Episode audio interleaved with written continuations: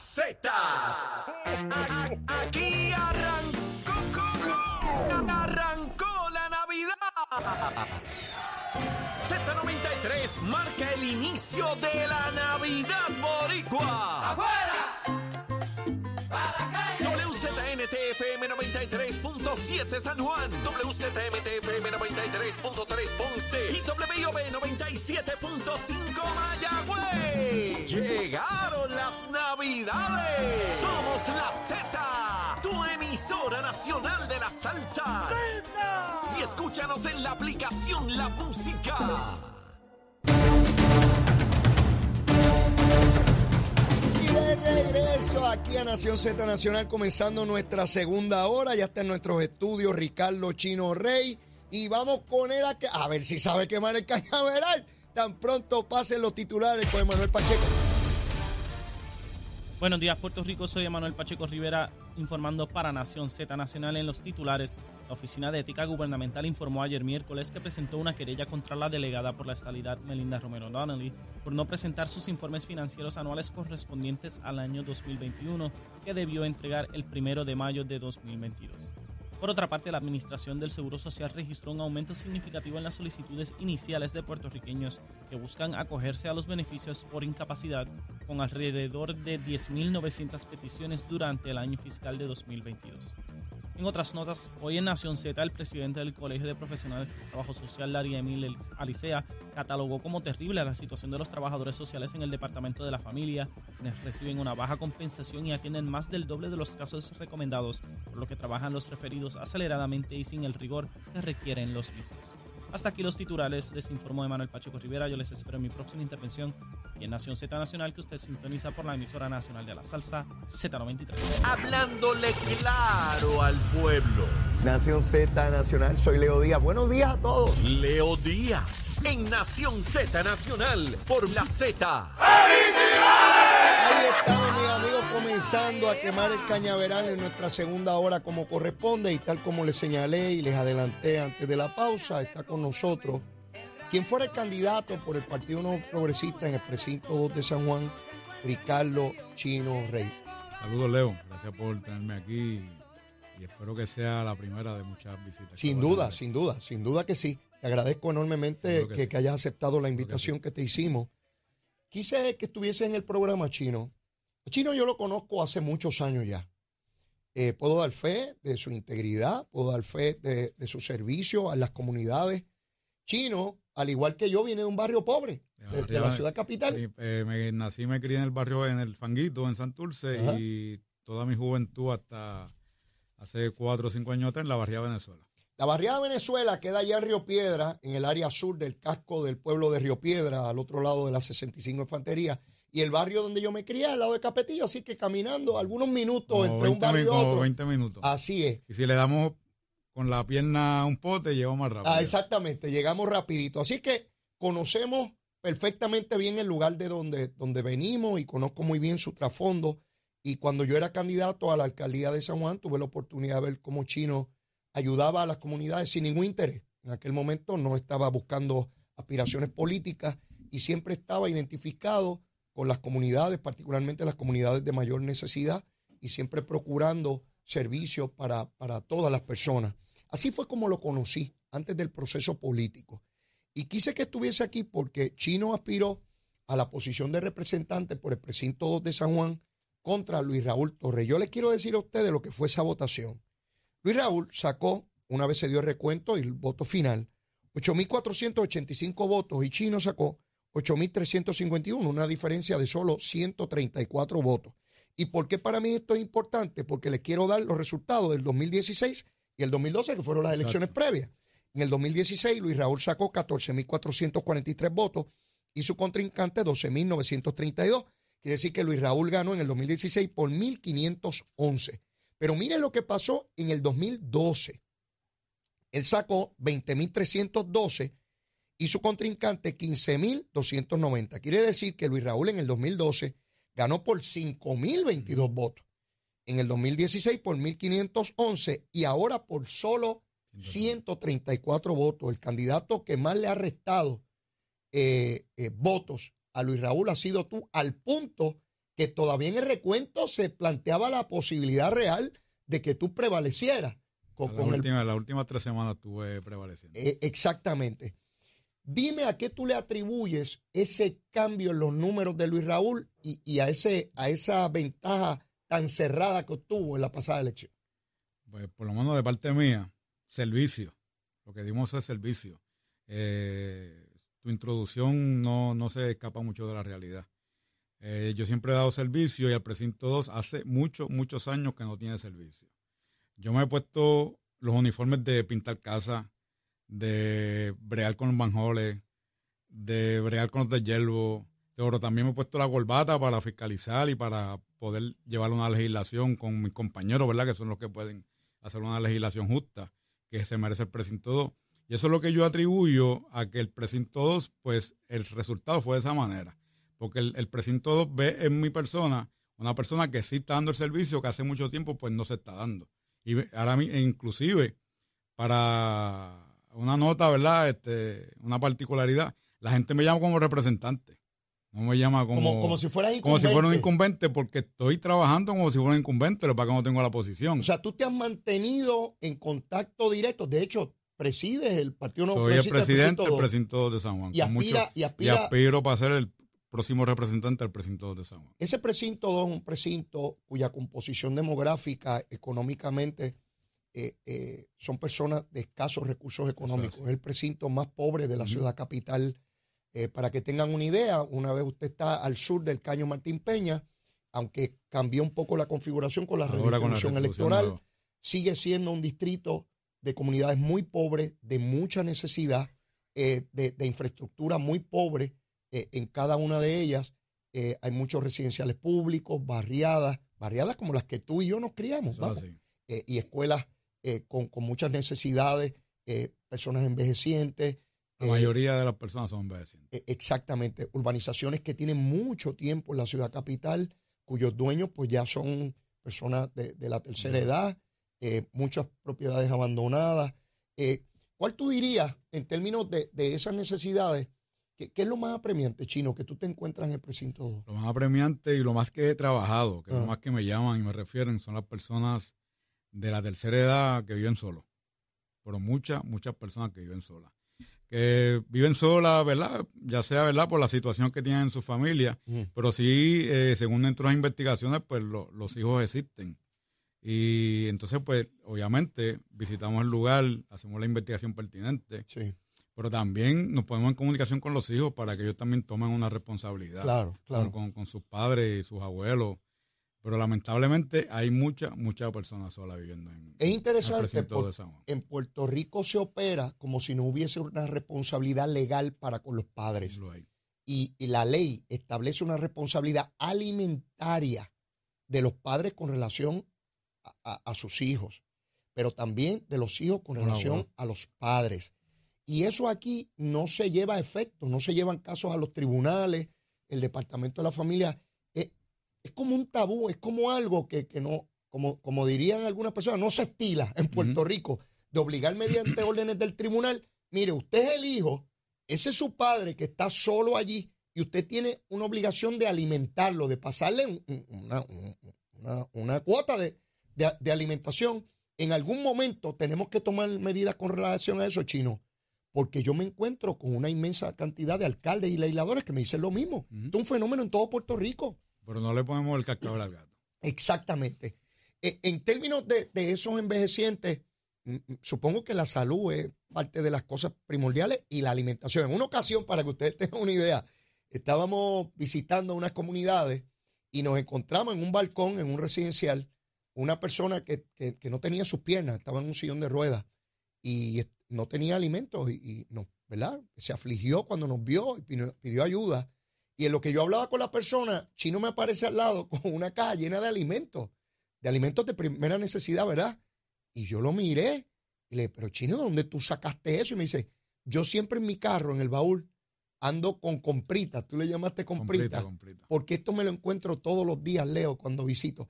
A mí aquello me impactó. Ese día Chino se ganó mi corazón, porque no era el individuo que va por allí a dar discursos y, y buscar que la gente, ¿verdad? Y después no te vuelvan a ver. Era un compromiso tan genuino, tan, tan humano un compromiso humano, porque pues él va preparado para encontrarse situaciones, situaciones como esta. Eh, en términos de lo que has visto en el municipio de San Juan eh, y con un alcalde nuevo, un alcalde que, que apenas, todavía no lleva dos años. Nuevo y trabajador. Eh, ¿Cuál ha sido tu experiencia con Miguel Romero? Mira, el, Miguel Romero yo lo conocí exactamente en el 2013, Ajá, en casa de María Román, que tú la conoces, Ajá. una gran líder del precinto. Ajá. Y desde ese día, Miguel me, me- se ganó mi confianza. Una persona íntegra, trabajadora, bien ecuánime en sus pensamientos. Y, y la experiencia que he tenido con él desde que él era senador, candidato, senador, y ahora alcalde, pues obviamente eso es un ejemplo a seguir para uno. Y, y, y a la vez que es un ejemplo a seguir, pero también, también anima a uno a no claudicar en corrupción ni nada de otras cosas. Porque tenemos que aprender, ¿verdad?, de las malas experiencias que han pasado Claro. las personas en cuanto a la corrupción que está pasando en Puerto Rico. Eso que tú planteas de la corrupción y que yo le doy tan duro aquí, fue una de las cosas que le planteé a Cheito, que ahora es representante de la Cámara. representante. No sé cuándo jura, en cualquier día de esto Ujú. ya eh, debe estar jurando, que ganó el pasado domingo. Yo le planteaba a Cheito eso como, como, como piedra angular, la integridad. Que esa integridad que lleva allí nunca falle. Que las tentaciones van a llegar, porque sabemos cómo en estos procesos, no todo el que llega llega con buenas intenciones y uno tiene que saber diferenciar eso. Y, y- y lo mismo con- con- contigo. Y tú estás claro, porque llevas muchos años en este proceso y sabes que lo primero que cuestiona la ciudadanía, con razón, con razón, es si el que tiene de frente realmente es lo que dice representar. Eh, su integridad, su servicio. Diferencias puede haber, porque habrá momentos si tú llegas a la. Cámara que asumas una posición que yo esté en contra de esa posición, pero eso es natural. Pero somos adultos, Eso- tenemos que eso- aprender claro. a... Y eso ocurre en la casa de uno. Si una vez se tiene opinión y yo otra, ¿verdad? Pero yo siempre voto por ella, ¿sabes? Ah, sí. Y ella vota por mí. Y pues yo aprendí de ti, yo aprendí de ti Mira, también vota porque íntegro, vota íntegro. estoy en la misma con mi esposa también. Pues mira para allá. Este, esa labor que se está haciendo particularmente con repavimentar, reconstrucción, porque eso yo le llamaría más que repavimentar, es reconstruir carreteras. 900 carreteras. ¿Cómo ha ido eso en el precinto 2? Con el precinto 2 ya San José se repavimentó, Urbanización Valencia se repavimentó, Puerto Nuevo se repavimentó, en Puerto Nuevo faltan todavía algunos sectores, pero la gran mayoría de los sectores de Puerto Nuevo pues se ha repavimentado. Reparto Metropolitano también se repavimentó, Urbanización Los Maestros se repavimentó también. Eh, eh, como te dije, 900 calles en San Juan se han repavimentado. Da- da- danos unos puntos eh, de, de referencia de qué compone tu distrito. Pues mira, el, el distrito 2 compone desde la calle Quisqueya, Ajá. la calle Quisqueya, la línea esa de la Avenida Barbosa, La calle Quisqueya, que está detrás de la zona bancaria, en el detrás de lado la zona este de la zona eh, bancaria. exacto. El coger la Avenida Barbosa, con la redistribución ahora, pues lo que nos tocaba eh, Villas del Paraíso, Ajá.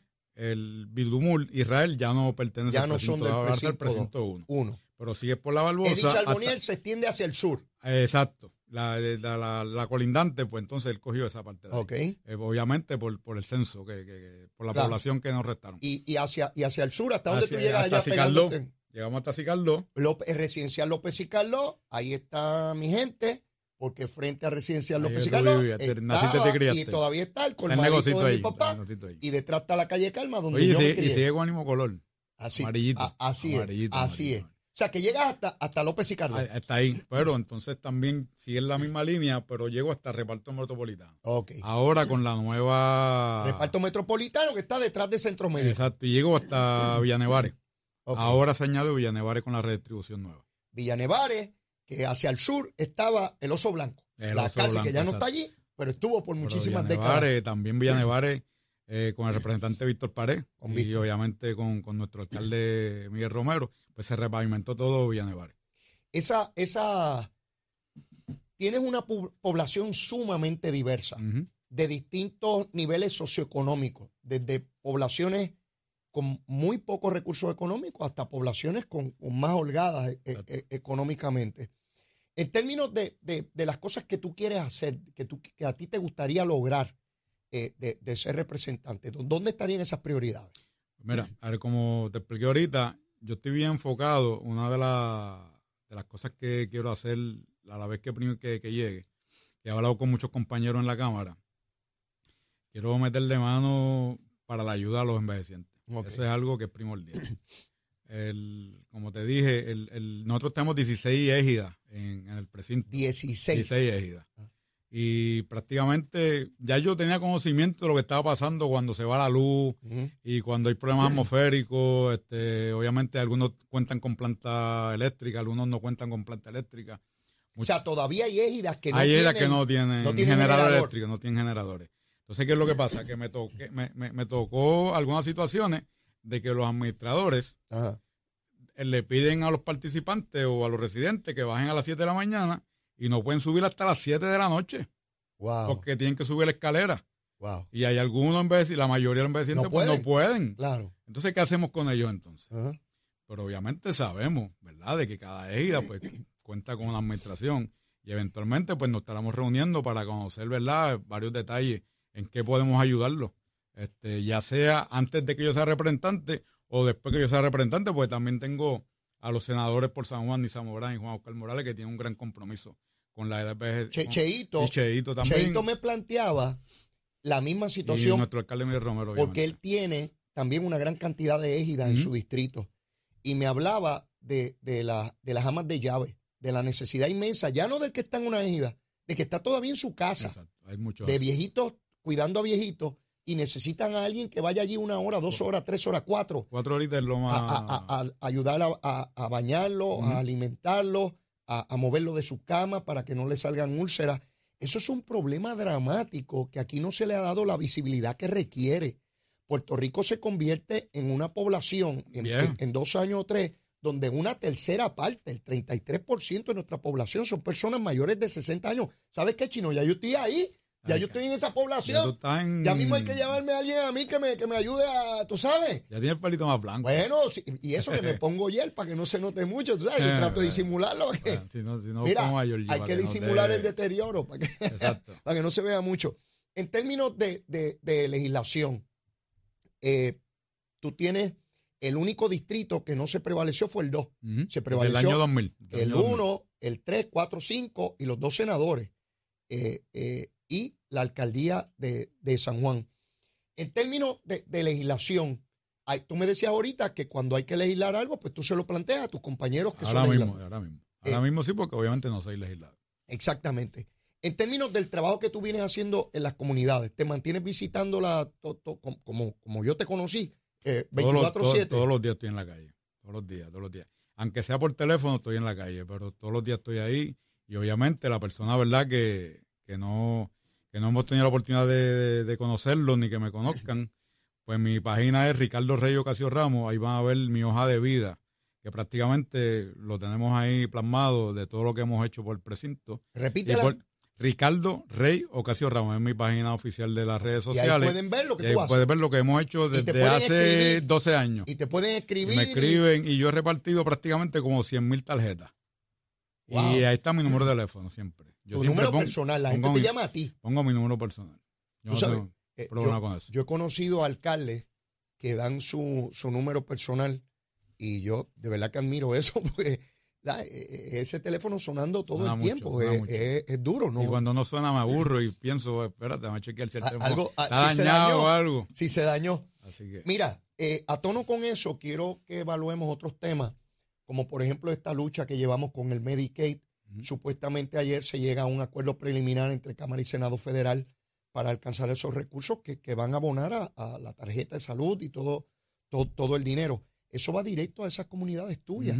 Eso es dinero que no tendrían eh, eh, la inmensa mayoría de, de, tus constituyentes porque dependen de esa tarjeta de salud. La mitad de la población de Puerto Rico depende de esa tarjeta. No, y, la- y- y muchos no tienen ni tarjeta de Medicaid tampoco. O sea que no sé, no sé, el- el- los hijos, la familia no se ocuparon. Y tampoco eh, la tienen. No la tienen tampoco, obviamente tienen que ir a la reforma y a veces se le hace hasta bien difícil tener reforma también. Ya. Así que estamos trabajando con eso y trabajaremos con eso también para, para poder ayudarlo. La población dominicana ha crecido enormemente, Enormemente, en la ciudad capital. Yo recuerdo cuando yo corrí en el 1992, básicamente estaban un pequeño grupo en Barrio Obrero y en la zona de Capetillo, en Río Piedra. Hoy no. Hoy la comunidad dominicana está diseminada en toda la ciudad, en todas las comunidades, los condominios, el residencial, en la barriada de la urbanización. Esa comunidad es, es muy importante, trabaja mucho. Esa comunidad es otra que hay que darle mayor visibilidad. La comunidad dominicana aporta a la economía de la ciudad capital enormemente. Yo creo que de 10 personas dominicanas, de origen dominicano, 7 ti- son comerciantes. y tienen una habilidad inmensa, destrezas únicas en distintas áreas que los puertorriqueños buscan y procuran. Es una mano de obra sumamente diestra. Eh, en Barrio Obrero tú vas y consigues mano de obra diestra de lo que tú quieras. Eh, eh, y trabajan 24/7, eh, no están poniendo excusas, son Trabajan- hombres y mujeres trabajan- trabajadores. Trabajan los domingos. Ellos trabajan de lunes, de, de lunes a domingo. Así Y es. después que terminan de trabajar, comparten después con su familia y ya tú sabes. Exactamente. ¿Cómo es tu relación con la comunidad Muy dominicana? buena, muy buena. El- el- eso- estábamos reunidos hace poco con la comunidad dominicana y, y no lo estamos viendo y, y ese es el mismo mensaje que estamos llevando en San Juan, con el equipo de San Juan, obviamente con nuestro alcalde de San Juan, Miguel Romero. Nosotros no, lo- no lo estamos viendo como un número de votos, lo estamos viendo como una mano amiga y, y yo siempre que tengo la oportunidad le doy las gracias a ellos que, que escogieron a Puerto Rico para vivir en Puerto Rico. Que no fueron a otro lugar. Así que nos fueron a otro lugar porque ellos dejan a su familia. A veces nosotros nos quejamos, pero ellos dejan prácticamente a toda su familia por venir a buscar un, un sueño americano. Sí, sí. En este caso, pues un sueño puertorriqueño. Sí, sí. Pero como somos ciudadanos americanos, pues somos, es un sueño americano que ellos están buscando aquí. Y, les doy, y, y- y de verdad que ellos son súper trabajadores y tengo excelente comunicación con ellos. Puerto Nuevo prácticamente. Sí, ese es Este, otro sector. La avenida de Diego prácticamente los comerciantes son, Son dominicanos. son dominicanos. y te rinden un servicio espectacular con mercancía de primer orden a buen precio. Se lo digo porque yo tengo tantos y tantos amigos dominicanos eh, en todos los lugares, no solamente en San Juan, eh, en restaurantes, eh, eh, que, que es tremendo. Y aquel prejuicio que había hace décadas atrás, Sí, porque Eh, ha ido- ha ido hay que decirlo, mermando. porque han, han visto la capacidad de esa comunidad. Oye, y eso pasa igual con el prejuicio que tienen con nosotros en Estados Unidos Así también. mismo es. Así Eso ha bajado es. y ha bajado. Ha ido Inclusive bajando. que somos una fuerza electoral en Estados Unidos. Así es. En la medida en que se van integrando a los distintos renglones públicos y privados, en esa misma medida va mermando y va quedando atrás el prejuicio y el discrimen, porque se empiezan a ver como un igual, como un ciudadano que aporta. Y por eso para mí era tan importante y promoví eh, a la comunidad dominicana, no solamente en campaña, sino en todos los sectores, porque para mí es importante con el ejemplo brindar esa, esa oportunidad. Otra cosa que quiero preguntarte es la situación del crimen, el narcotráfico. El narcotráfico trata de, de copar estas comunidades más necesitadas que, que- que ven particularmente los jóvenes la posibilidad de obtener dinero fácil sin tener que ir a estudiar, dinero que esas, esos jóvenes pues no entienden que, que finalmente será la cárcel o la muerte lo que van a encontrar. Pero en esa etapa donde todos sentimos que, que tenemos toda una vida y que somos. Superman, ¿no? Pues es, es bien fácil. ¿Cómo, cómo se trabaja el problema del Pues Mira, narcotráfico? te voy a dar un ejemplo tan, tan, tan cerca como hace tres semanas, un mes Ajá. atrás. Obviamente, está esta amiga que me llama, obviamente, por respeto a ella, pues no voy a mencionar su nombre. Claro. Pero ella me menciona, estamos hablando de otra situación, Ajá. Pero me menciona que el hijo está rebelde, 14 años, que está rebelde, que malcriado con ella, que ella ha tratado. Y a mí se me ocurrió, rápido me vino el nombre de Pito Conflake. el programa de soccer en Quintana. Ajá. Pues yo antes de darle una contestación a él, pues hablé con Pito. Ajá. Yo, mira, Pito, tengo este casito para ver si te puede visitar, no, traerlo para acá. Ajá. Tú sabes que actualmente está en el programa de soccer. ¿Ah, sí? Está en el programa de soccer. El Pito, obviamente, le consiguió este los ganchos, la ropa, balones. Para, para ubicar a la gente que nos escucha y que son de otros pueblos de la isla y no saben ni quién es Pito, Pito ni dónde está esa, ese lugar de soccer. ¿Dónde está eso ubicado? Eso está en el residencial Juan César Cordero Dávila, mejor conocido como residencial Quintana. En ese residencial está el mejor lugar para jugar soccer, en. Puerto Rico, ¿sí o no? Eso es así. Y- Y, actualmente se remodeló completo con una con una con un campo nuevo, luces nuevas, con una asignación de fondo que consiguió nuestro amigo y ex senador Henry Newman. Henry Newman, que el, el deporte le fascina y lo Eso vive hace. de toda una vida, mientras fue senador, yo recuerdo que hizo un compromiso de llevar los recursos para ubicar a aquellos de primer orden y lo logró. Lo logró. Lo logró. Y el joven llegó allí. Llegó allí con la mamá y la mamá me llamó llorando por la noche. Ajá, Que gracias por lo que había. No, lo lograste tú. Ajá. porque yo te busqué la herramienta, pero tú lo llevaste. Ajá. Tú por lo menos seguiste, ¿verdad? Lo que te estaba hablando. Y al sol de hoy el muchacho este, está, está, está, está en los Encausó- entrenamientos. encaus- encausó a un joven que necesariamente no veía un lugar en, en donde caminar, en qué enfocarse y encontró en el deporte algo Lo que que- estaba buscando y no lo encontraba. que no solamente le da una habilidad de jugar un deporte, le da disciplina, le da Sí, compromiso. porque Pito es, Sí, Pito Pito es no- firme en, en su deporte. eh, duro. Y eso es una de las cositas que tenemos que seguir metiéndole mano. El deporte es lo que trae, el deporte y la educación Claro. es lo que nos libra de la, de la criminalidad. Es uno, es uno de los recursos más grandes. Félix García, ¿te acuerdas de Félix García? Claro, seguro. Una vez tuvimos una reunión con Félix García. Yo creo que Félix García era un líder de allá de las parcelas, De un las líder parcelas. comunitario muy conocido El y brother. respetado, Gil Brother. Pues yo me acuerdo que allí hubo una reunión, yo no sé si tú te acuerdas, que una de las personas que estuvo en la reunión nos habló de que al frente mismo donde nosotros estábamos, apagaron las luces porque montaron un punto de droga. Sí. Y yo, mira, lo que podemos hacer, no te puedes esconder tampoco. Ajá. Tenemos que salir a la calle.